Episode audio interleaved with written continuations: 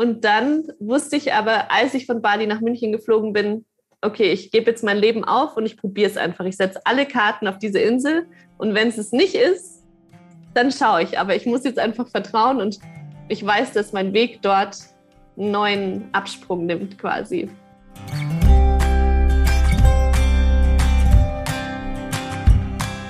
Herzlich willkommen bei meinem Interview-Podcast Wachstumsversuche. Ich treffe mich hier mit Menschen, für die das kleine Glück nicht groß genug ist. Ich heiße Sarah Schill. Und es ist mir egal, wie prominent oder nicht, wie laut oder leise jemand in der Welt unterwegs ist. Mich berühren Menschen, die es wagen, ihr Leben zu einer wirklichen Reise zu machen, die ihre Komfortzone immer aufs Neue verlassen und für die in ihrer Zeit auf diesem Planeten Stillstand keine Option ist. Ich habe richtig Bock, mit euch in diese Geschichten einzutauchen und uns inspirieren zu lassen, weil jeder Horizont geht immer noch weiter. Mein heutiger Gast ist Tanja Hirsch. Tanja ist Holistic Coach, Podcasterin, Autorin und Yogalehrerin. In ihrer Living Free Sisterhood, ihren Retreats und Coachings unterstützt sie vor allem Frauen dabei, sich selbst wieder nahe zu kommen, herauszufinden, wie sie ihr Leben von innen heraus gestalten wollen und was es braucht, um ihre Träume wahr werden zu lassen. Als ich Tanja im Sommer 2021 kennengelernt habe, hat mich vor allem ihre Unabhängigkeit beeindruckt und das Gefühl, dass sie in sich so richtig zu Hause zu sein scheint. Sie erzählte mir damals, dass sie gerade all ihre Sachen verkauft, um auf die Insel ihrer Träume zu ziehen. Diese Insel liegt nicht nur am anderen Ende der Welt, noch dazu ist sie einer der teuersten Orte überhaupt und Tanja war noch nie dort. Ich wollte von ihr wissen, woher ihr Vertrauen kommt, ihren Visionen so klar zu folgen und was sie das auf unterschiedlichen Ebenen auch gekostet hat. Wir sprechen über die Reaktionen von Freunden und Familie, über die Wichtigkeit, sich mit den richtigen Menschen zu umgeben, über Mut und Zweifel, über Einsamkeit und das Loslassen, über Tanjas Burnout und ihr Gefühl, ein Einhorn unter Pferden zu sein. Tanja erzählt von ihrer Reise und davon, dass das Leben im Paradies keine Fototapete ist. Es geht um Erwartungen und Dämonen ebenso wie um orgasmische Glücksmomente, Rochen und den Geschmack von Mangos. Dabei teilt sie mit uns einige ihrer wichtigsten Praktiken und erzählt, was es für sie verändert hat, alleine in die Natur zu gehen. Wir lachen viel, weinen zwischendurch und teilen Gänsehautmomente.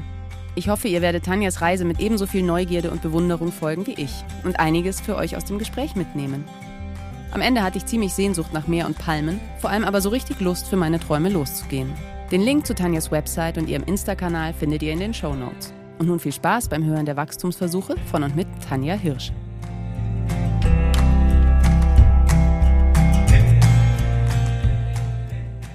Wenn du aus dem Fenster siehst gerade, was siehst du da? Beschreib doch mal. Wenn ich hier aus dem Fenster schaue, dann sehe ich türkisblaues Wasser. Ich sehe meinen Zap, Palmen, meine Korallen, die ich vor meinem Balkon aufgehängt habe, einen Mangobaum, Sand und blauen Himmel. du bist jetzt nicht schön im Urlaub, sondern das ist tatsächlich dein Zuhause. Nee. Ja, das ist tatsächlich mein Zuhause. Ich bin vor viereinhalb Monaten ausgewandert nach Französisch-Polynesien, auf eine klitzekleine Insel. Und wie geht's dir? Gut, es kommt und geht in Wellen. Es war ein ganz schön intensiver Prozess und oft denkt man, wenn man dann im Paradies lebt, dann ist alles gut so, aber man nimmt natürlich auch alles mit und gerade Inseln, habe ich das Gefühl, haben eine ganz, ganz starke Energie, Dinge, Schatten und Themen an die Oberfläche zu bringen, die man im Stadtleben nicht so sehr anschauen muss. Also die Insel, auf der ich lebe, hat eine ganz, ganz starke Energie, die auch viel, viele alte Themen gerade an die Oberfläche bringt. Also gerade bin ich in so einem ja, Transitioning-Prozess, wo das alles nochmal heilen darf. Und auch wenn man oft denkt, man hat es schon durchlebt und das ist schon geheilt, es kommt oft dann auch wieder. Und gerade ist so, ein, so eine Phase, wo ganz viel an die Oberfläche kommt. Aber insgesamt geht es mir sehr, sehr gut. Also ich weiß, ich bin am richtigen Ort und ich bin ja endlich zu Hause angekommen. Hm. Lass uns mal ein paar Jahre zurückgehen. Mhm. Wo hat das Ganze angefangen? Wo standest du so vor zehn Jahren so? Vor zehn Jahren, da kam ich gerade aus Australien wieder. Das glaube ich, so, sogar schon länger her, ist zehn Jahre. Ich bin nach meinem Abi nach Australien für ein Jahr Backpacken gegangen und das war mit Abstand das schönste Jahr, aber ich glaube, dieses Jahr ist auch in Anführungszeichen schuld dran, dass ich nie so richtig in Deutschland und in diesem System angekommen bin. Ich habe das nie verstanden, warum wir die meiste Zeit unseres Tages für jemand anderen arbeiten sollen und was machen, was uns irgendwie Energie zieht. Und ich habe mich da noch nie drin wohlgefühlt oder es hat noch nie sich nie richtig angefühlt. Und ich habe es aber versucht, weil es ja alle so gemacht haben. Und ich dachte mir, okay, dann mache ich es halt auch, weil ich keinen Plan B gesehen habe, wie ich ja auf einer Insel leben kann. Ich wusste schon immer, ich wollte. Wusstest du da schon, dass es eine Insel ja, Ja, ich habe schon seit, ein, seit ich ein kleines Kind bin, habe ich mich auf Inseln am wohlsten gefühlt. Immer Inseln. Mit meinen Großeltern bin ich immer in Kroatien zu den Inseln gepaddelt und irgendwie war das immer so ein, oh, so ein Durchatmen. Da hat man irgendwie so ein bisschen Ruhe vor, vor den Menschen gehabt. Und ich habe schon immer, auch bei Filmen auch, mein Herz hat immer einen Sprung gemacht, wenn ich türkises Wasser und Inseln gesehen habe. Die Blaue Lagune war damals mein Lieblingsfilm und immer mein Traum, dass ich mal mit meinem Mann auf einer kleinen Insel lande und mein Haus aus Palmenwedeln bastel. Mhm. Und ja, dann bin ich aber zurück nach Deutschland gegangen und habe versucht, in dieses System zu passen, habe dann Lehramt studiert und habe total auf diese Verbeamtung hingefiebert aber selbst während diesem Prozess, während ich in Deutschland gelebt habe und obwohl ich in allen Ferien immer gereist bin und immer zu Inseln, intuitiv immer zu Inseln gereist bin, wusste ich, das fühlt sich nicht richtig an. Ich fühle mich in Deutschland nicht wohl. Ich passe nicht in dieses, ich, ich bin nicht dafür gemacht, jeden Tag zu funktionieren. Ich habe meine Wellen, ich glaube, jede Frau kennt diese zyklischen Phasen, wo wir manchmal total lieben, was wir tun und total on fire sind. Und manchmal sind aber Phasen, da da muss ich im Bett bleiben. Und die, inzwischen gönne ich mir diese Tage auch. Aber wenn man in einem Job ist, geht es ja nicht. Und ich habe immer, ich habe mich immer so alleine gefühlt dabei. Auch ich dachte mir, warum schafft es jeder außer ich? Also es war auch so ein Thema des, der Einsamkeit und das sich anders fühlen war ganz groß früher. Und ich habe es aber trotzdem geschafft, mich dann da reinzupressen in diese Box und zu funktionieren und wurde dann auch auf Lebenszeit verbeamtet. Aber es kamen immer wieder Visionen. Und das ist das Spannende. Das hat schon vor über zehn Jahren begonnen, dass ich immer wieder diese Visionen, die ich jetzt, wenn ich nach links schaue, zum Meer raus, genau diese Farbe gesehen habe. Genau dieses türkise Wasser, weißen Strand. Und meine Seele, immer wenn diese Visionen kamen, war das wie so, ein, oh, so eine Sehnsucht, dass ich eigentlich dorthin gehöre. Und meistens kamen die Visionen, wenn ich mir gerade mein Leben in Deutschland schön geredet habe, wenn ich mir eingeredet habe, ich bin hier glücklich und ich habe hier alles, was ich brauche und ich habe doch meine Ferien, in denen ich reisen kann und mir es so richtig schön bequem gemacht habe, dann kamen die und auch zu den unkonventionellsten Zeitpunkten auf dem Fahrrad zur Arbeit im Winter und dann habe ich mich wie bei Mädchen, Mädchen an so einem ähm, Pfosten festgehalten und habe richtig geweint, weil die Sehnsucht so groß war zu diesem Ort. Und natürlich habe ich das auch mit Menschen geteilt und habe Menschen ähm, ja gesagt, wovon ich träume, dass ich mich schon immer auf einer Insel sehe. Und die haben aber ganz oft so reagiert, als wäre das ein Hirngespinst, auf das ich dahin fieber und ich soll endlich mal ankommen und nicht, nicht die ganze Zeit nur träumen, sondern jetzt mal die beide, beide Füße auf den Boden bekommen und akzeptieren, dass das Leben auch hart ist.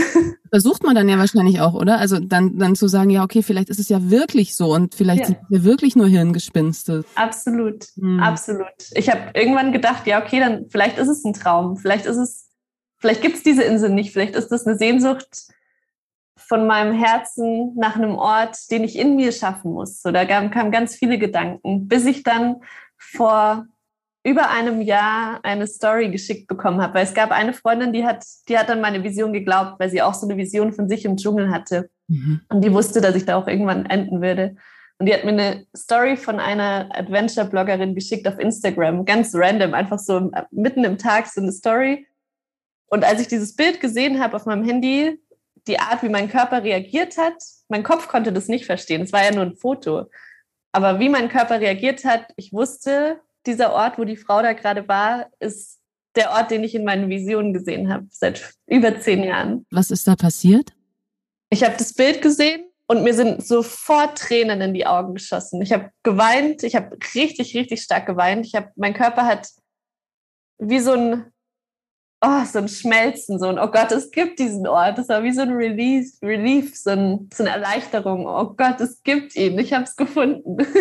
Meine Seele oder irgendwas in mir wusste sofort, das ist mein Zuhause, ich muss dahin. Und mein Verstand war so, hä, was, was soll denn das jetzt?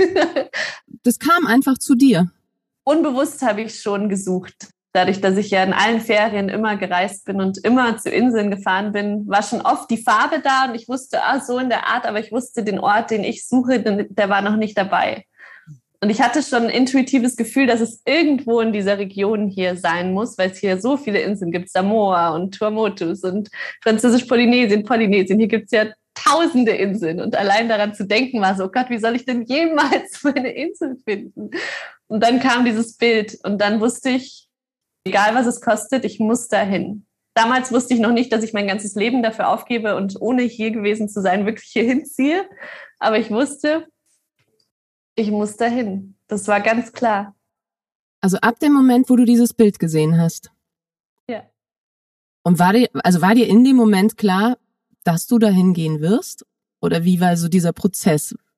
Mein Kopf wollte natürlich erstmal den sicheren Weg gehen und dahin reisen und schauen, ähm, ja, ob das überhaupt der Ort ist, wie jeder normale Mensch das wahrscheinlich machen würde. und dann hatte aber Französisch-Polynesien letztes Jahr zu. Die Grenzen waren dicht wegen Corona. Und dann bin ich nach Bali gegangen. Und es war, obwohl Bali ja so paradiesisch ist und man sich da ein Königinnenleben mit wenig Geld aufbauen kann, man kann jeden Tag zur Massage gehen, jeden Tag essen gehen, in wunderschönen Villen leben. Und trotzdem war diese Sehnsucht in meinem Herzen fast noch größer, weil ich ja inzwischen wusste, wo dieser Ort ist und nur noch nicht hin konnte. Und ich habe dann auch so viele Menschen dort getroffen, die eine Verbindung zu Moorea hatten, also die Insel, auf der ich lebe, die Zeichen waren so groß, dass ich wusste, okay, ich muss den sicheren Weg eigentlich gar nicht gehen, sondern ich weiß, ich will nicht mehr in Deutschland leben. Das war ganz klar für mich. Also als ich dann von Bali zurückgekommen bin letzten Sommer, es war eine ganz, ganz schwierige Zeit für mich, vier Monate in der Stadt wieder zu sein und in München zu sein und auch, weil sich in mir so viel verändert hat, wieder in meinem alten Umfeld zu sein. Das war eine ganz schöne Challenge für mich. Und dann wusste ich aber, als ich von Bali nach München geflogen bin, okay, ich gebe jetzt mein Leben auf und ich probiere es einfach. Ich setze alle Karten auf diese Insel und wenn es es nicht ist, dann schaue ich. Aber ich muss jetzt einfach vertrauen und ich weiß, dass mein Weg dort einen neuen Absprung nimmt quasi. Und dann habe ich in den vier Monaten in München alles verkauft, was ich besessen habe, alles losgeworden und bin mit einem Rucksack nach in, ja, Französisch-Polynesien ausgewandert. Unglaublich.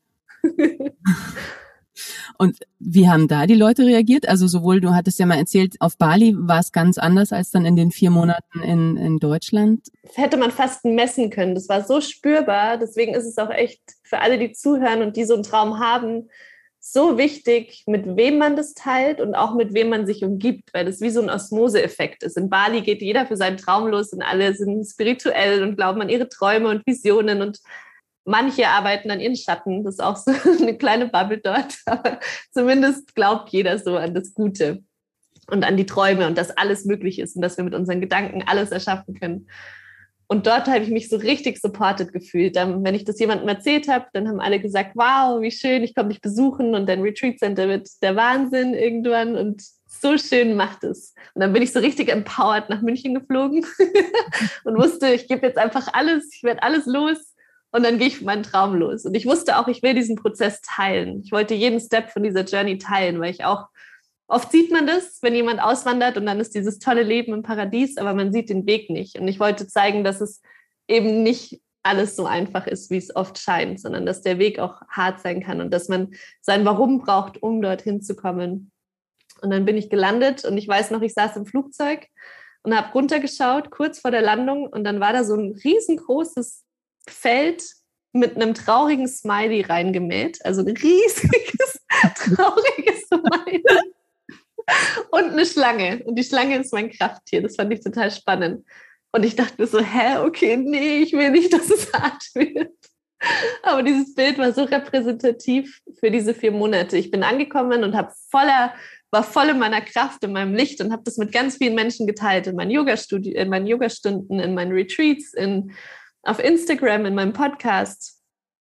Und die Art, wie die Menschen reagiert haben, war ganz, ganz, ganz schlimm für mich, weil ich ein sehr empathischer Mensch bin. Ich fühle oft Emotionen von anderen Menschen schneller als die Menschen selber. Also ich habe die Reaktion einfach in meinem Körper gespürt, die diese Menschen ausgestrahlt haben. Und auch wenn sie es nicht alle mit Worten gesagt haben, sie haben es nicht alle gesagt, bist du verrückt, spinnst du, das wird schiefgehen, so, sondern die Art, wie die Körpersprache war, wie die Ausstrahlung war und die Fragen, die sie gestellt haben, wusste ich, dass das genau das war, was sie gedacht haben. Und es hat sich angefühlt wie so ein Angstmantel, weil sie selber, meistens sind die Menschen, die so reagieren, die, die nicht für ihre Träume losgegangen sind, die auch diesen Samen haben, aber die nie den Mut hatten, dafür loszugehen. Und deswegen find, triggert das total, wenn jemand anders das dann einfach macht. So. Und dann haben sie diesen Angstmantel genommen und wollten den so über mich drüber werfen. So hat sich das angefühlt. Und am Anfang, weil ich noch so in meiner Kraft war, war ich so, nee, danke, das ist deine Angst, ich will sie nicht. Und je länger ich dann aber in München war und dann hat dieser Osmose-Effekt ist wirklich eingetreten, dass ich diese Angst teilweise, ich habe ganz schön viele von diesen Mänteln angenommen am Ende. Also bevor ich geflogen bin, dachte ich, das ist der größte Fehler meines Lebens. Ich werde auf dieser Insel finanziell sterben, weil ich nicht überleben kann. Es waren so viele existenzielle Ängste da, dass ich fast alles hingeschmissen hätte und es nicht gemacht hätte. Es ist irre, gell? Wie, wie sehr das wirkt. Also wie sehr, ja. du sagst, so ein Umfeld wirkt und wie sehr ja. wir auch so in Resonanz gehen mit dem, was mhm. da um uns rum passiert. Vor allem, wenn wir uns nicht bewusst sind, wenn wir Freunde um uns haben, die wir einfach schon seit 20 Jahren kennen und die in unserem inneren Kreis sind, wenn wir dann anfangen, die richtigen Fragen zu stellen und mal ehrlich hinzuschauen, sind es Menschen, die mich abliften, die mich weiterbringen, die mich wachsen lassen, oder sind es einfach gute Menschen, aber ja, die selber so in ihrem Hamsterrad gefangen sind. Und dann ist es so schwer, da rauszukommen, wenn das Umfeld einfach was ganz anderes macht.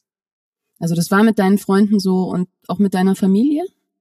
Unterschiedlich. Es gab immer manche Freunde, die daran geglaubt haben, die natürlich traurig waren, dass ich gegangen bin, aber die schon so, die mich so lange kennen und wissen, das ist schon immer mein Traum und hier in Deutschland ist so sehr ich es versuche, ich komme einfach nicht an. Ich komme, ich resoniere nicht mit den Menschen. Ich habe mich schon immer in Deutschland wie ein Einhorn unter Pferden gefühlt, habe ich das immer beschrieben. Ich habe klar gab es immer wieder mal Begegnungen, mit denen ich richtig resoniert habe, aber so im Großen und Ganzen habe ich mich nie deutsch gefühlt. Also meine Wurzeln in Deutschland waren ganz, ganz klein. Und die Wurzeln waren so klein, weil ich durch meine Familie nie diese Wurzeln, ich habe Riesenflügel bekommen, aber nie diese tiefen Wurzeln. Und deswegen waren meine Eltern auch schon wie immer, das, die haben gesagt, mach dein Ding, du machst es schon, du weißt, was wichtig für dich ist. Die haben mich schon immer fliegen lassen. Aber meine Großeltern zum Beispiel, die waren komplett dagegen. Für die war das schon ein Albtraum, als ich die Verbeamtung aufgegeben habe. Da dachten sie schon, oh mein Gott, jetzt ist sie auf, auf die falsche Bahn geraten und jetzt wird sie mit ihrem Yoga da in ihrer Sekte dachten sie, was, was sie da jetzt wohl, ihr Leben geht in die falsche Richtung. So, sie ist noch nicht verheiratet, 32, noch keine Kinder, sie hat Tattoos, oh mein Gott. Die waren, für die war das das Schlimmste. Die haben das überhaupt nicht verstanden. Also stelle ich mir total herausfordernd vor, weil man die Leute ja auch liebt und weiß, jetzt ja. sehen wir uns so lange nicht und eigentlich will man ja nur so ein Blessing und dass sie einem so ja das Gute wünschen, oder? Ich glaube, das war mit das Härteste, weil meine Großeltern eigentlich, mit denen bin ich enger als mein, mit meinen Eltern, weil ich ganz viel, seit ich eins bin, im Wohnmobil mit denen aufgewachsen bin. Und das heißt, eigentlich sind die in Anführungszeichen schuld daran, dass ich so ein Freigeist geworden bin. Ich bin ja mit ihnen so aufgewachsen. Und dann hatten sie aber ein Bild von mir, wie ich hätte sein sollen und wie ich mein Leben hätte leben sollen. Und das Beamtentum war die letzte Box, die ich gecheckt habe von dieser Liste. Und da habe ich dann auch gemerkt, so, was ist bedingungslose Liebe? Ist es Liebe, wenn jemand ein Bild von einem hat, wo man reinpassen soll? Oder ist es einfach konditionierte Angst durch die ganze Kriegserfahrung, die sie gemacht haben? Und der letzte Tag, als wir uns verabschiedet haben, war tatsächlich der erste, das erste Mal, dass wir voreinander geweint haben. Mein Opa hat dann seine Geschichte erzählt, wie er im Krieg geflohen ist und diese ganze, diesen ganzen Rattenschwanz, wie er, der in Dresden gewohnt und von dieser Bomben, Fliegerbombenattacke aufgewacht ist und eine Woche ohne seine Eltern durch Dresden gelaufen ist und bei fremden Familien geschlafen hat und dann ein halbes Jahr von Kartoffeln leben musste und es keine Arbeit gab.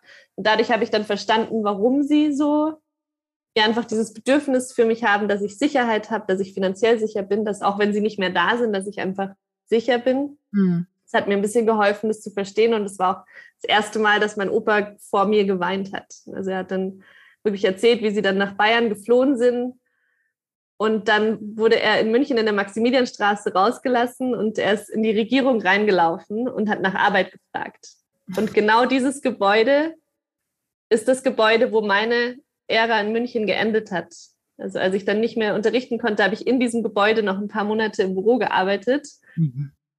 Und das hat mich so berührt zu sehen, seine, seine, sein erster Schritt in München war mein letzter Schritt in München. Aber ohne ihn wäre ich nie, würde ich nie dieses Leben führen können. Und das hat so ein bisschen geholfen, das zu verstehen, dass sie mich nicht verstehen müssen, dass sie gute Intentionen dahinter haben. Aber es war sehr, sehr hart. Es war, ist immer noch hart manchmal. Aber ihr hört euch, oder? Ja. ja. Wir hören uns und die fragen natürlich auch, wann ich wiederkomme. Und ja, ist nicht, nicht immer einfach. Das heißt, diese, diese Phase vom Abschied, die war auch herausfordernd. oh ja, das war wirklich, ich glaube, einen Monat habe ich jeden Tag irgendjemand anderen verabschiedet und mein Herz konnte es gar nicht mehr aushalten. Ich habe jeden Tag geweint. Das war ja nicht zu wissen, oh Gott, jetzt werde ich emotional, aber nicht zu wissen, wann man die wieder sieht, hm. War, war nicht einfach, ja. Ja. ich auch gleich weinen. Gerade mit meinen, mit meinen Neffen und Nichten. Ich hatte ja schon Menschen in meinem Leben, die hm. mir nah waren. Aber ich wusste, ich muss weiterziehen. Es war der Drang, dieser Ruf war so groß, dass ich ähm, ja dieses Opfer nehmen musste. Das finde ich ist einfach auch so ein spannender Aspekt, den du da ja auch so teilst. Es ist eben nicht, ich habe einen Traum und ich verwirkliche den und danach ist alles nur noch rosa, rot und Wolken, sondern. Hm. Ja, das ist mir auch ganz wichtig. Deswegen unterstütze ich da auch Frauen auf diesem Weg dabei, weil mir das wirklich am Herzen liegt, dass dann nicht, dass man das nicht alleine machen muss. Gerade mhm. wenn einem das Umfeld nicht versteht, dass da Prozesse sind, die kann niemand greifen, der diesen Weg nicht geht. Und hattest du Begleitung? Ich hatte einzelne Freunde, die immer wieder eine Stütze waren und die immer wieder da waren. Aber ganz oft war ich auch tatsächlich alleine.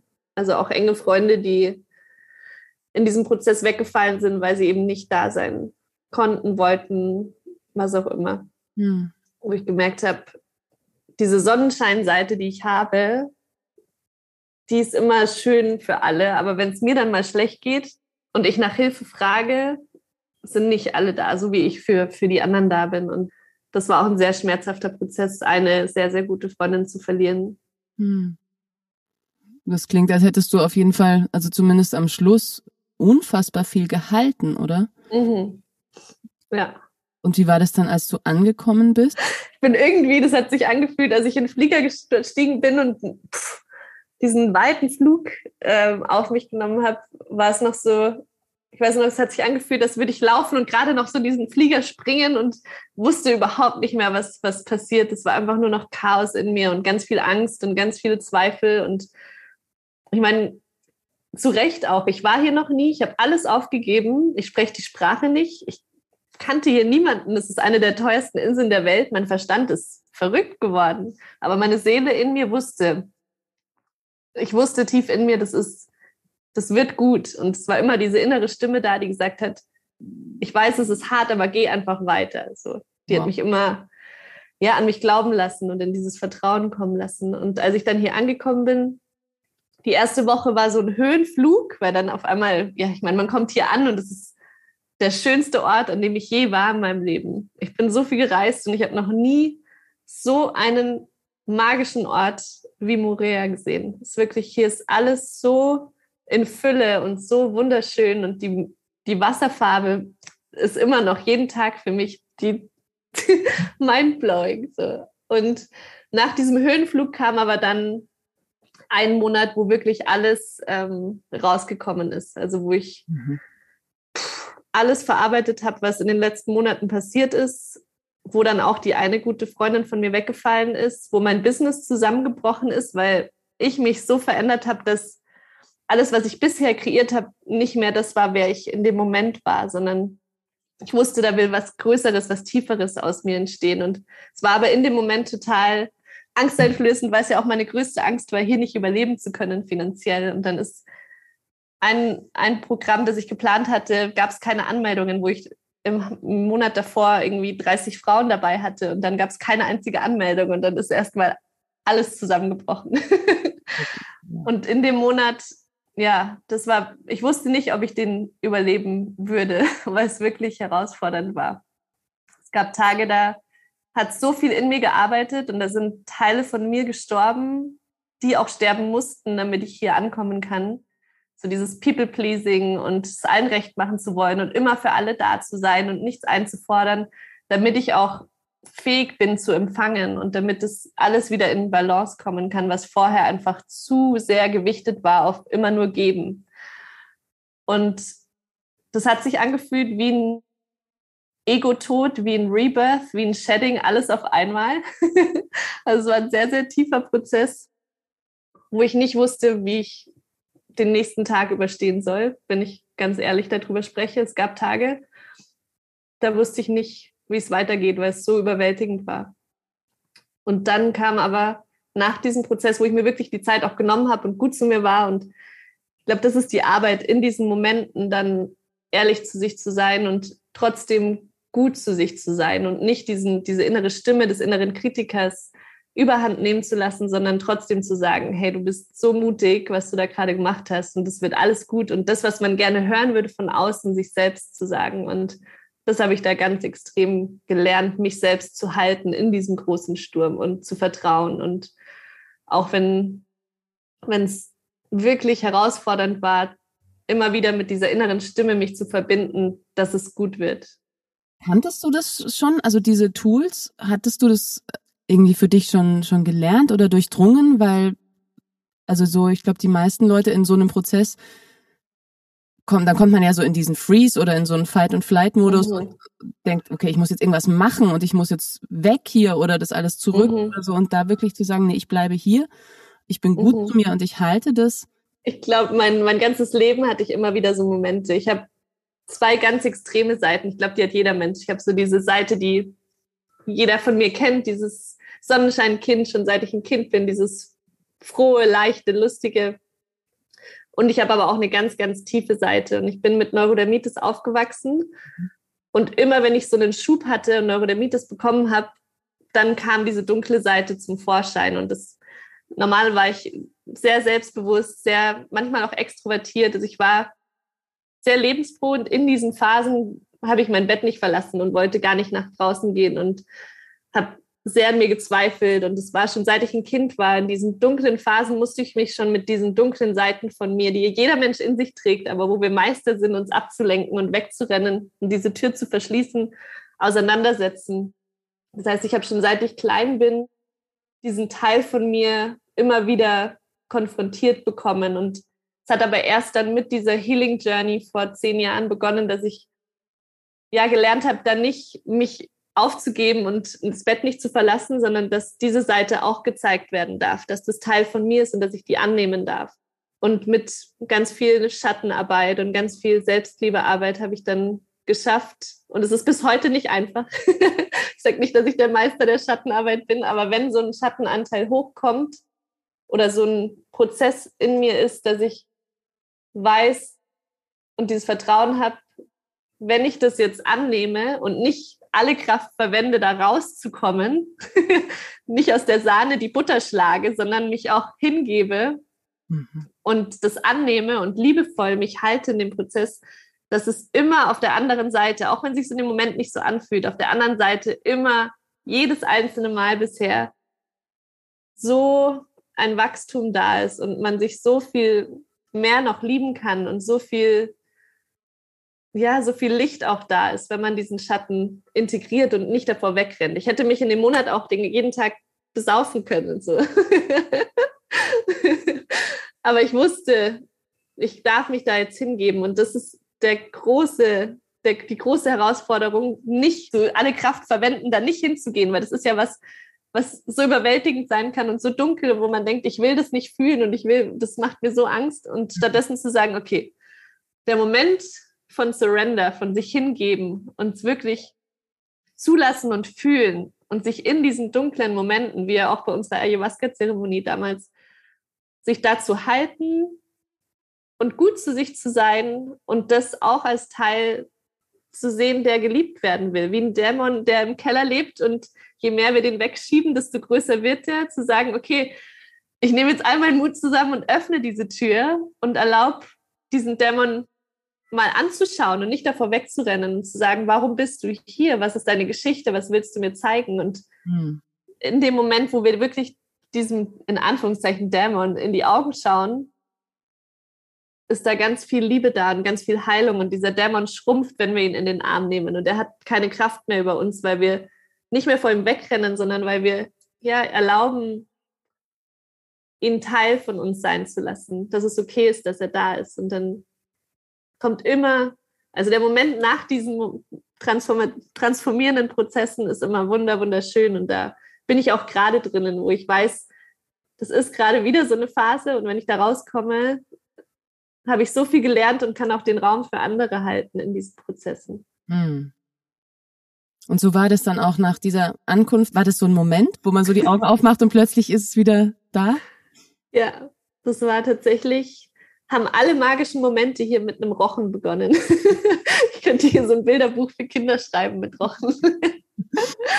und ich bin auf meinen Sub gestiegen, das weiß ich noch wie heute, und bin zu den kleinen Inseln, die sieht man von hier sogar, das sind zwei kleine Inseln und zu denen fühle ich mich magisch hingezogen und bin um diese Inseln rumgepaddelt. Und es gibt eine wilde Seite, wo das Riff bricht. Also die Insel hier sieht aus wie ein Vogel. Und mhm. um diesen Vogel herum ist ein Herzriff. Also wir sind beschützt, obwohl wir mitten im Nirgendwo sind und es acht Stunden Flugzeit dauert, um aufs nächste Festland zu kommen, fühlt man sich hier so beschützt durch dieses Riff. Und wenn man um diese Insel rumpaddelt, gibt es eine Seite, wo das Riff direkt vor einem bricht und es hat was ganz Wildes, Rohes. Und da bin ich durchgepaddelt und weiß noch, da hat sich so richtig, da habe ich mich mit meiner Wildheit verbunden gefühlt. und dann bin ich weitergepaddelt und dann kam dieses wunderschöne türkise, glasklare Wasser. Also das Wasser hier ist so klar wie nirgends auf der Welt, glaube ich. Traumhaft schön. Und dann hat die Sonne gescheint. Ich habe die Insel, auf der ich lebe, von weitem gesehen, von meinem Paddleboard aus. Und dann kam neben mir ein Rochen geschwommen. Und der Rochen ist so auf Morea zugeschwommen und in dem Moment hat sich angefühlt wie so ein, eine Nussschale, die aufbricht. Und mein Herz ist aufgebrochen, als wäre dieser Schatten, diese Nebelschicht, die ja wirklich sticky und messy sein kann, als wäre die aufgebrochen. Und ich habe auf Morea geschaut und ich habe einfach nur geweint. Und es war so ein expandierendes Gefühl in meiner Brust, wo ich wusste, so, pff, wow, und jetzt bin ich wieder bei mir so. Und dann bin ich durch dieses Wasser gepaddelt, habe geweint vor Freude und das hat wirklich was verändert in allem. So auf einmal habe ich nicht nur einen Sonnenuntergang gesehen, sondern ich habe den Sonnenuntergang gefühlt. Ich hatte ganz oft Wellen an Energie durch meinen Körper fließen von der Schönheit der Natur. Also es war so, als wäre so eine ganz schwer in Worte zu, zu fassen. Ich bin eine ganz sensible Seele und ich fühle super viel. Und durch dieses Stadtleben und durch ganz viele Ereignisse in meinem Leben hat sich da wie so eine harte Schicht, Schutzschicht um mein Herz gebaut. Und ich hatte das Gefühl, nach diesem Monat habe ich all diese, Kon nicht alle, aber einige dieser Konditionierungen und dieser Schutzschichten aufgebrochen. Und auf einmal war da wieder diese sensible Seele, die so viel spürt. Und bin dann zum Steg gepaddelt und habe den Sonnenuntergang angeschaut und das war wirklich wie, fast wie ein Orgasmus. So krasse Wellen an purer Präsenz und purer Blissenergie, die durch meinen Körper geflossen sind. Nur durch, nur in Anführungszeichen, durch diese Farben von dem Himmel, die da waren. Und so ist es dann auch weitergegangen, dass ich einfach viel, viel offener war und viel, viel mehr wahrgenommen habe und Lust in den kleinsten Momenten empfinden konnte beim Essen, dass ich auf einmal nicht nur eine Mango gegessen habe, sondern auf einmal war das so, boah, wie krass schmeckt diese Mango. dass die Sinne viel geschärfter waren. Es hat sich in allen Bereichen ausgebreitet. Ich habe dann angefangen, One-on-One -on -one zu coachen mit Frauen und diese Gespräche waren so, sind bis heute so tief, weil ich mich selbst auch so tief schon getroffen habe, quasi kennengelernt habe, dass ich für diese Frauen den Raum halten konnte. Und es ist bis heute so schön zu sehen, wie es sich gelohnt hat, da durchzugehen, durch diesen Prozess. Wow. Ich hoffe, das war verständlich. Ich habe die ganze Zeit Gänsehaut gekriegt, ehrlich gesagt. Du hast aber schon, also ich fand, als wir uns kennengelernt haben, was mich so beeindruckt hat schon damals, dass ich das Gefühl hatte, du bist wirklich gut in deinem Körper und mit dir in Verbindung und es hatte schon so was sehr Klares, so du mit dir. War das schon immer so? Also ich glaube, ich war schon immer, ich habe mich schon immer wohl in meinem Körper gefühlt. Und das war mir auch schon immer ein Herzensanliegen, dass sich andere Frauen in ihrem Körper fühlen, ohne dass sie aussehen müssen wie in Katalogen. So, das war mir schon immer am Herzen. Wenn ein Mann gesagt hat, wow, du isst jetzt schon wieder eine Schokolade vor mir zu einer Frau, dann bin ich aufgestanden und habe was gesagt. So, das war schon immer in mir, dass sich Frauen wirklich, dass wir so ein Wunder sind und dass wir das auch zelebrieren dürfen und dass wir nicht Haut und Knochen sein müssen, um schön zu sein, sondern dass gerade Kurven wunderschön sind. Und was so den Körper angeht, war ich schon immer sehr sehr weiblich. Mhm. Aber es gab dann definitiv viele, viele Jahre, die meiste Zeit meines Lebens, wo ich auf der energetischen Ebene sehr in dem verwundeten maskulinen Anteil von mir war. Das heißt, ich habe versucht, alles alleine zu machen. Ich konnte nicht nach Hilfe fragen. Ich habe alles auf meine Schultern getragen, seit ich denken kann, weil ich meinen Eltern nie zur Last fallen wollte, habe ich, seit ich klein bin, schon finanziell alles selbst geregelt. Ich habe meine Wäsche schon in der Grundschule teilweise selber gewaschen. Ich war schon immer sehr, sehr eigenständig und dachte aber, das ist was Gutes. Ich dachte, das ist was Starkes. Ich bin eigenständig und ich kann mich selbst äh, finanzieren seit schon immer. Ich dachte immer, das ist was Gutes, bis ich dann diese Last irgendwann gespürt habe bei meinem Burnout vor ein paar Jahren. Ich glaube, es wären drei Jahre im Sommer. da habe ich dann richtig gespürt, wie viel Last ich mir selber auflade und wie ich mir nicht erlaube zu empfangen. Und das ist nichts Weibliches. Das ist keine starke Frau, das ist ein verwundeter maskuliner Anteil, der da aktiv ist. Und in dem Moment war ich gezwungen, Hilfe anzunehmen. Und ich war gezwungen, dahin zu schauen und zu sehen, das ist keine Stärke. Zu tun, als wäre alles gut, als würde ich alles alleine können. Und wirklich auch zu teilen, wenn es nicht okay ist und Hilfe anzunehmen und auch Geschenke anzunehmen, Komplimente anzunehmen. Das waren alles Dinge, die ich blockiert habe, weil ich ja so eigenständig war und weil ich auch tief in mir dachte, ich bin es gar nicht wert, das zu empfangen. Das waren ganz viele Wunden. so drunter, diese, diese, diese Wertlosigkeit ja. unter, genau. unter der Eigenständigkeit und der Kraft. Ja. Mhm. Und durch diesen ganzen Healing-Prozess über ganz viele Jahre durfte das dann gehen und dadurch bin ich dann in diese Feminine Embodiment Practice gekommen, die mir so sehr dabei, auch auf diesem ganzen Prozess dabei geholfen hat, im Vertrauen zu bleiben. Wenn jemand nicht weiß, was das bedeutet, Feminine Embodiment, was, was bedeutet das? Es gibt verschiedene Feminine Embodiment Practices. Das heißt eigentlich, dass wir uns mit unserer Weiblichkeit wieder über den Körper verbinden. Embodiment bedeutet ja Verkörperung. Und Feminine Embodiment sind alles Tools, mit denen wir diese Weiblichkeit verkörpern können. Dazu gehört intuitives Tanzen zum Beispiel, dass wir uns nicht jeden Tag in dieses maskuline Workout oder Vinyasa-Yoga pressen, was ich auch ganz lange gemacht habe, sondern dass wir unserem Körper erlauben, sich so zu bewegen. Und meistens ist es in Kreisen, denn Bewegungen, wie sich in dem Moment gut anfühlt und wie sich unsere Seele ausdrücken möchte über unseren Körper. Und das können wir lernen über den intuitiven Tanz, indem wir uns wieder mit unserem Zyklus verbinden, indem wir uns auch mit unserem Blut verbinden, dass wir das nicht als was Schambehaftetes sehen, sondern als was Heiliges, ganz, ganz Kraftvolles und diese Phasen im Zyklus auch ehren und nicht jeden Tag versuchen zu funktionieren, sondern es annehmen und feiern, dass wir, dass wir zyklische Wesen sind und dass es nie langweilig wird mit uns, weil wir durch diese Phasen gehen und das auch feiern dürfen. Und ja, es gibt verschiedene Tools, mit denen wir arbeiten können, aber für mich persönlich hat das intuitive Tanzen, Meditation, in der Natur sein, ist für mich auch eine Feminine Embodiment Practice. Barfuß in der Natur laufen ist für mich die größte Feminine Embodiment Practice. So viel verändert, was meine innere Welt und meine Weiblichkeit betrifft. Und dadurch bin ich dann auch mehr auf die Tantra-Schiene gekommen vor ein paar Jahren. Und das ist auch, was ich jetzt inzwischen mit Frauen teile, dass wir uns wieder mit unserer Sexualität und unserer Sensit Sen Sensuality, was sagt man in Deutsch? Hm, Sinnlichkeit. Ja. Hm. Und unserer Sinnlichkeit verbinden und das als was Schönes sehen und nicht als was Schwaches oder wofür wir keine Zeit haben, sondern dass wir sehen, wie bereichernd das in unserem Leben sein kann, wenn wir uns, ja, wenn wir sehen, wie magisch wir als Frauen sind und wie wir das wieder lernen dürfen zu feiern und zu verkörpern. Ja, ich glaube auch, wenn wir unserer Lust nicht nahe sind, dann ist es ja auch schwierig rauszufinden, was wir wirklich wollen, wonach wir uns auch tatsächlich sehnen. Ja, für mich ist auch die sexuelle Energie ist ja Lebensenergie. Mhm. Und wenn die blockiert ist, in den ersten, meistens im zweiten Chakra, dann ist meistens auch unsere Kreativität blockiert, dann kann diese Energie nicht fließen. Und diesen Glow, den viele Frauen haben, wenn sie einen Raum betreten, ist meistens, wenn diese sexuelle Energie fließen kann, was aber auch ganz triggernd sein kann, wenn man da eine Blockade hat. Ja, und sexuelle Energie heißt ja nicht automatisch, man muss die ganze Zeit Sex mit einem Mann haben.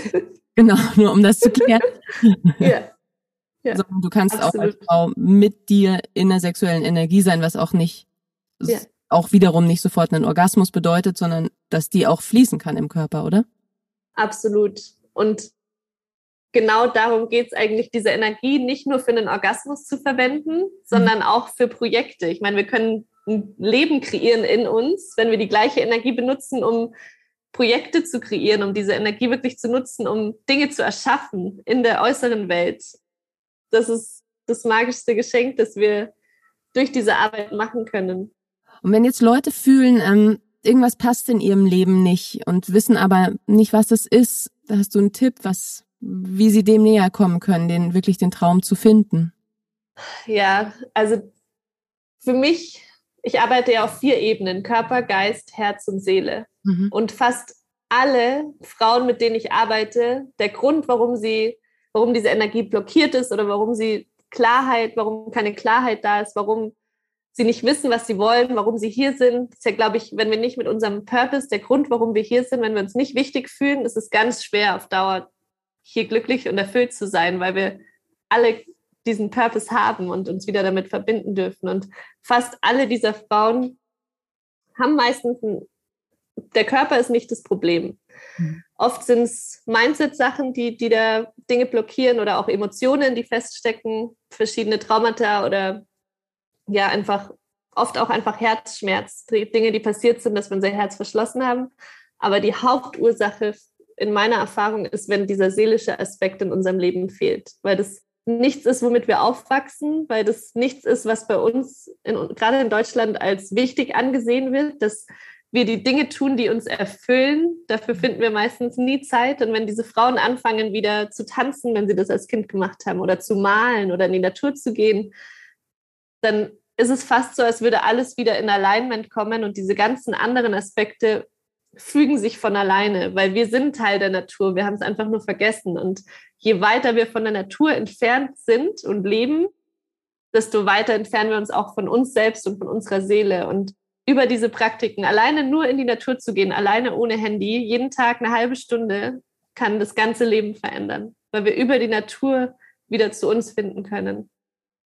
Das ist irgendwas, ja ganz einfach ist eigentlich. Ne? Es ist jetzt ja. nicht, man denkt ja so, wow, wenn ich, wenn ich jetzt mit meinem Leben wieder klarer kommen muss, dann muss ich ganz viel Therapie machen und, und was auch immer. Und das ist ja auch alles schön und gut, aber wirklich zu sagen, so komm mal wieder bei dir an und mach, also find raus, was dir wirklich gut tut und mach davon mehr. Ja es ist so einfach und trotzdem so herausfordernd für viele, weil da ganz viele Glaubenssätze auch dahinter stehen und Überzeugungen, dass es faul ist, jetzt mal nichts zu machen zum Beispiel. Wenn der Körper sagt, ich brauche Ruhe und wir gönnen uns diese Ruhe nicht, dann ist ja genau der Moment, wo alles aus der Balance gerät. Und wenn wir uns dann diese Ruhe gönnen, ohne ein schlechtes Gewissen zu haben, dass wir einfach mal einen halben Tag im Bett liegen und nichts tun, weil unser Körper das verlangt, ohne uns die ganze Zeit zu sagen, oh, du bist zu faul, du solltest jetzt das machen und das machen, das ist, wo dann dieser Wendepunkt kommt und ja, der Körper wieder aufladen darf. Und diese ganzen Dinge wie tanzen und malen und singen und Musik machen und ja, das meistens sind die Dinge, die wir als Kind gern gemacht haben. Wenn wir uns die nicht erlauben und keine Zeit finden in unserem Alltag, dann fühlen wir uns irgendwie leer und nicht so lebendig. Und das Schöne ist, wenn die Frauen dann anfangen, diese Dinge wieder in ihrem Leben zu integrieren, fühlt sich immer so an, als wäre das Leben auf einmal wieder bunt und alle Dinge, die sie sonst im Tagesablauf machen, sind wieder mit Freude erfüllt, weil sie ihr, ihr Glas von innen auffüllen. Mhm. Und wenn dieses Glas von innen aufgefüllt ist, dann kann man aus diesem Overflow, aus dieser Fülle heraus auch anderen geben. Und es ist nicht egoistisch, auch nicht als Mama, sich diese Momente zu nehmen, weil du ganz anders deinen Tag und dein Leben gestaltest, wenn du voll bist. Mhm. Und oft denken wir, das nimmt uns Zeit, wenn wir jetzt oh, eine, eine Stunde in die Natur gehen, ich muss doch das und das und das noch machen. Wenn wir es dann wirklich machen, ist es fast, als würde uns Zeit geschenkt werden, weil wir viel mehr Energie haben und viel mehr Lust und Kraft, was zu geben, weil wir selbst voll sind. Und das ist so schön zu sehen, was sich dabei verändert und wie dann automatisch die Dinge auch wieder sich in Alignment fügen und sich ganz viele Dinge über diese, dieses, diesen seelischen Aspekt auflösen und heilen. Ich hatte eine Coaching-Klientin, die ein ganz ähm, toxisches Verhältnis zu Essen hatte und zu ihrem Körper. Und durch diese Coaching-Arbeit zusammen hat sich, wir haben gar nicht so viel über das Thema gesprochen, aber durch diese tiefe innere Arbeit und auch durch innere Kindheilung und Schattenarbeit hat sie dann wirklich dieses Körperthema hat sich fast wie von alleine aufgelöst, weil das gar nicht die Ursache war. Es war nicht ihre Essstörung oder ja, alles, was damit zusammenhing, sondern es war eine ganz tiefere Wurzel, die wir auf einer ganz tiefen Ebene gelöst haben und geheilt haben, dass sich diese Essstörung aufgelöst hat, dass sie sich wohl in ihrem Körper fühlt. Und das finde ich so, so spannend, weil eine Therapie für mich ist wichtig und super schön, aber es kratzt sehr an der Oberfläche. Mhm. Und also, es ist diese tiefe seelische und emotionale Arbeit, die wirklich die Wurzel nimmt. Und es ist tief und es ist messy manchmal, aber es ist auf Dauer so viel heilsamer, als nur ein Pflaster oben drauf zu kleben und über Dinge zu reden, mit dem Verstand zu lösen. Weil manche Dinge sind im Körper gespeichert und die können auch nur über den Körper gelöst werden und geheilt werden. Ja, deswegen auf allen Ebenen, wie du sagst, ne? Zu ja. gucken. Mhm. Und ähm, ja, wenn es jetzt so um die, die Erfüllung großer Träume geht, höre ich so Leute, die jetzt vielleicht zuhören, sagen so, ja, aber ich habe ja Kinder, ich habe kein Geld, ich habe einen Job, was auch immer. Also diese vielen Unmöglichkeiten, die wir oft im Leben haben, um bevor wir für unsere Träume gehen. Wie siehst du das? Also ich glaube ganz tief, dass jeder Mensch sich seine Träume erfüllen kann. Das heißt nicht, dass jeder Mensch auf eine Insel am anderen Ende der Welt ziehen muss, aber dass es oft mit einem Gefühl verbunden ist in uns. Es ist gar nicht so, was wir im Außen unbedingt wollen, sondern es ist, wie wir uns fühlen wollen. Wir wollen uns frei fühlen, wir wollen uns geliebt fühlen, wir wollen uns wertvoll fühlen. Und man kann da allein mit ganz viel innerer Arbeit so viel shiften, dass sich entweder die Limitationen auflösen, die denken, es ist nicht möglich, weil ich Kinder habe, weil ich kein Geld habe, und man Wege findet, das zu kreieren, weil die Limitationen nicht mehr da sind, die einen die ganze Zeit blockieren und stoppen lassen, dass man weitergeht. Oder man findet auch durch die innere Arbeit eine Möglichkeit im jetzigen Leben schon viel, dieses Gefühl hervorzurufen und sich frei und erfüllt zu fühlen und geliebt zu fühlen. Ich hatte zum Beispiel eine Coaching-Klientin, die kam zu mir und die war wirklich, sie hat gesagt, ich, sie wird am liebsten auch auf eine kleine Insel ziehen, ohne Menschen. Sie hält es nicht mehr aus. Sie hält es nicht mehr aus. Und dann sind wir da tiefer gegangen und sind auch so in diese tiefsten Werte gegangen, was auch ganz wichtig ist, was ich auch jedem, der zuhört, empfehlen würde, dass man sich mit seinen Core Values mal auseinandersetzt. Was sind meine absolut wichtigsten Werte und wo lebe ich diese Werte und wo presse ich mich in eine Box und versuche mich anzupassen, weil diese Werte nicht gematcht werden. Und bei ihr haben wir dann die wichtigsten Werte rausgefunden und haben wirklich gesehen, wo sie die lebt und wo nicht und was sie wirklich will vom tiefsten Herzen heraus. Und sie dachte, sie will was ganz anderes. Sie will reisen und sie will ähm, Vollzeit-Yoga-Lehrerin werden. Und als wir diese Arbeit dann gemacht haben und auch ganz viele tiefe Prozesse durchgegangen sind, ist dann rausgekommen, dass sie eigentlich genau in ihrem Job bleiben will und mhm. dass dann nur zwischenmenschliche Sachen zwischen denen standen. Und sie ist jetzt total happy in ihrem Job. Sie macht eine Yogastunde pro Woche und ist total erfüllt, was sie nie gedacht hätte. Also oft ist es gar nicht das, was wir denken, sondern es ist ein Gefühl, das wir in uns fühlen wollen. Und durch die innere Arbeit kann da wirklich ganz viel passieren. Aber ich glaube auch, um auf deine Frage zurückzukommen, dass es für jeden Menschen möglich ist, sich seine Träume zu erfüllen, dass wir einfach so konditioniert sind, dass wir da keinen Weg raussehen. Deswegen brauchen wir oft jemanden von außen, der diese Limitationen mal zur Seite nimmt und zeigt, was möglich ist. So es ist alles möglich. Wir können wirklich alles erschaffen. Und da glaube ich ganz, ganz fest dran, wenn wir bereit sind, in diese tiefen Prozesse reinzugehen und nicht mehr davor wegzulaufen. Wenn jetzt jemand mit dir arbeiten möchte nach allem, was, was er oder sie gehört hat, was gibt's für Möglichkeiten? Momentan gibt es drei Möglichkeiten über ein One-on-One-Coaching. Ich begleite Frauen über drei Monate. Ausschließlich Frauen? Ja. Mhm. In meinen One-on-One-Coachings arbeite ich nur mit Frauen. Ich habe eine Online-Community, wo wir uns jeden Monat zweimal live treffen. Also es gibt jede Woche einen Content zu einem gewissen Thema, alles zum Thema Weiblichkeit, Sexualität, ja, Holistic Healing, wo ich auch Gastsprecher habe. Aber zweimal im Monat treffen wir uns live und tauschen uns auch aus, wo wir einen offenen Sharing Circle haben und wirklich teilen, was uns auf dem Herzen liegt, wie die Erfahrung ist. Es ist quasi ein, eine Plattform für Wachstum und für Connection, für echte Connection, weil das auch Kernstück meiner Arbeit ist, diese Masken fallen zu lassen und nicht so zu tun, als wäre alles in Ordnung, sondern wo wir uns wirklich zeigen, wie wir sind in allen Aspekten. Die heißt Living Free Sister Community, eine ganz tolle Community für Frauen. Und die dritte Möglichkeit gerade, also ich mache ab und zu auch Online-Programme und Online-Retreats, aber ich mache mein erstes Retreat in Morea in, im August. Also wenn jemand dieses Paradies und die Energie von dieser Insel auch mal live erleben möchte, wir werden mit Walen schwimmen. Wir werden zu, zu der Insel, von der ich die ganze Zeit erzählt habe, mit, mit dem Kajak eine Tour hinmachen. Wir werden in die wunderschönen Berge hier hiken. Wir werden eine Bienentour machen und Honig ernten. Wir werden einen Kochkurs haben. Wir werden jeden Morgen meditieren und Yoga machen. Es gibt Breathwork, Yin-Yoga, Yoga Nidra. Alles mit diesem traumhaften türkisen Meer im Hintergrund. Mhm. Wir werden Korallen.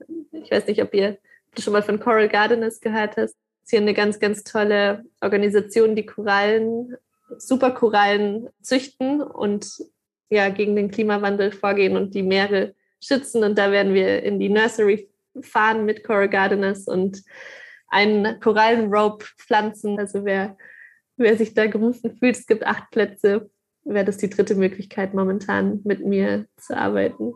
Oh, das ist ja Wahnsinn. Das klingt unglaublich schön. wenn du so zurückschaust, eben so vor zehn Jahren oder wann, wann auch immer du gerade in so einem, so einem Punkt warst, wo du nicht wusstest, wie es weitergeht, was würdest du dir da gerne sagen, deinem jüngeren Selbst? Hm. Also es war wirklich oft so, dass ich mich fast verloren gefühlt habe. Ich habe meinen Platz in der Erde nicht gefunden. Ich bin ganz viel gereist, aber ich wusste nie, wo ich hingehöre, was ich machen soll, was meine Gaben sind. Ich habe mich da richtig verloren gefühlt und wusste auch nicht, wo ich anfangen soll. Und wenn ich da zurückgehe und mich da reinfühle, würde ich meinem jüngeren Selbst sagen, vertrau, es wird alles gut, sei mutig und du bist geliebt, immer. Hm. Wäre manchmal gut, gell? Wenn, wenn das mhm. ältere Selbst uns zu uns kommt ja. in den Momenten. Hm. Das ist aber auch das Schöne. Wir können uns ja auch jetzt schon mit unserem älteren Selbst verbinden. Mhm. Das mache ich auch manchmal, dass ich, gerade wenn so, ein, so eine Phase ist, wo alles wegbricht oder es, ich mich wieder verloren fühle, dass ich dann mich mit meinem zukünftigen Ich verbinde und mir selber sage, dass alles gut wird weil die, diese Zeit, diese Version von uns existiert schon. Wir können quasi Quantum Leaping in die Zukunft und in die Vergangenheit machen und uns genau das sagen, was wir hören müssen. Mhm. Das heißt ja, wir sollen so leben, dass es für die sieben Generationen nach uns sinnhaft ist. Und wenn du so schaust, die sieben Generationen vor dir und auch die sieben Generationen nach dir, wo siehst du dich in dem Geflecht? Also ich habe das Gefühl, ich bin die Erste, und das können bestimmt viele, die zuhören, dazu stimmen, die Erste, die diese Generationen Traumata aufbricht, gerade in meiner Mutterlinie. Und ich bin die Erste, die, die da wirklich die tiefe Arbeit macht und die da hinschaut und die ganz viel auch für meine Ahnen auflöst.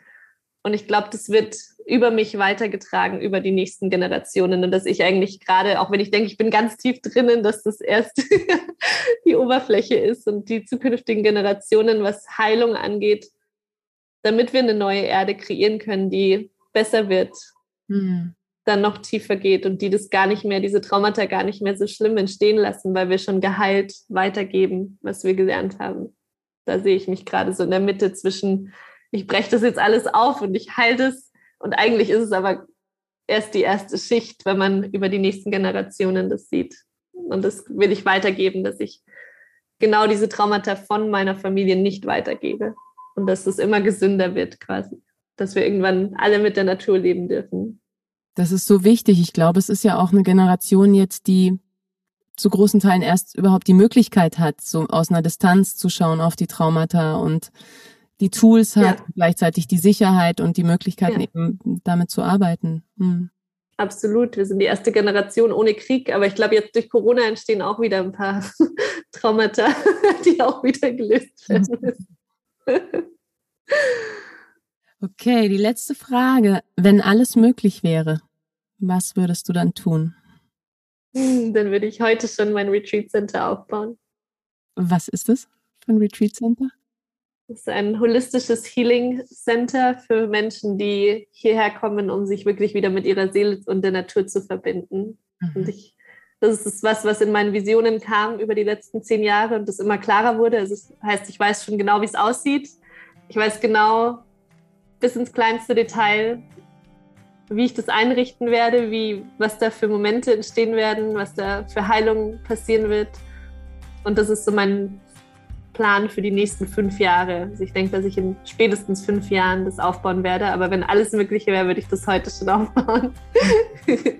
Das hoffe ich mal, dass wir in fünf Jahren alle zu dir kommen können. Sehr schön, sehr schön. Vielen, vielen Dank für das Gespräch. Sehr, sehr gerne.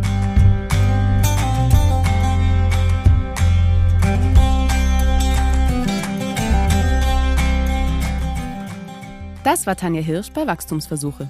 Vielen Dank fürs Zuhören. Dieses Gespräch war schon der dritte Versuch, nachdem uns erst ein Tropensturm und dann eine Erkältung einen Strich durch die Rechnung gemacht haben. Das Warten hat sich aber mehr als gelohnt. Ich finde Tanjas Reise absolut bewundernswert, gerade weil sie nicht nur perfekt und shiny daherkommt, sondern weil Tanja eben auch ihre Herausforderungen, Zweifel und Kämpfe teilt. Am Ende geht es, wie sie sagt, nicht darum, dass wir alle auf schöne Palmeninseln ziehen, sondern dass wir herausfinden, was uns wirklich wichtig ist und wofür wir bereit sind, diese Herausforderungen auf uns zu nehmen. Falls ihr mit Tanja arbeiten wollt oder vielleicht sogar Lust habt, ihr neues Zuhause kennenzulernen und euch mit ihr gemeinsam ins Abenteuer zu stürzen, findet ihr alle Informationen auf ihrer Website oder ihrem Insta-Kanal. Wenn euch die Folge gefallen hat, freue ich mich wie immer über eure Weiterempfehlungen, euer Teilen auf allen Kanälen und natürlich über eure Gedanken zu den Inhalten. Wir hören uns hier wieder mit der nächsten Folge meiner Wachstumsversuche. Bis dahin alles Liebe, Sarah.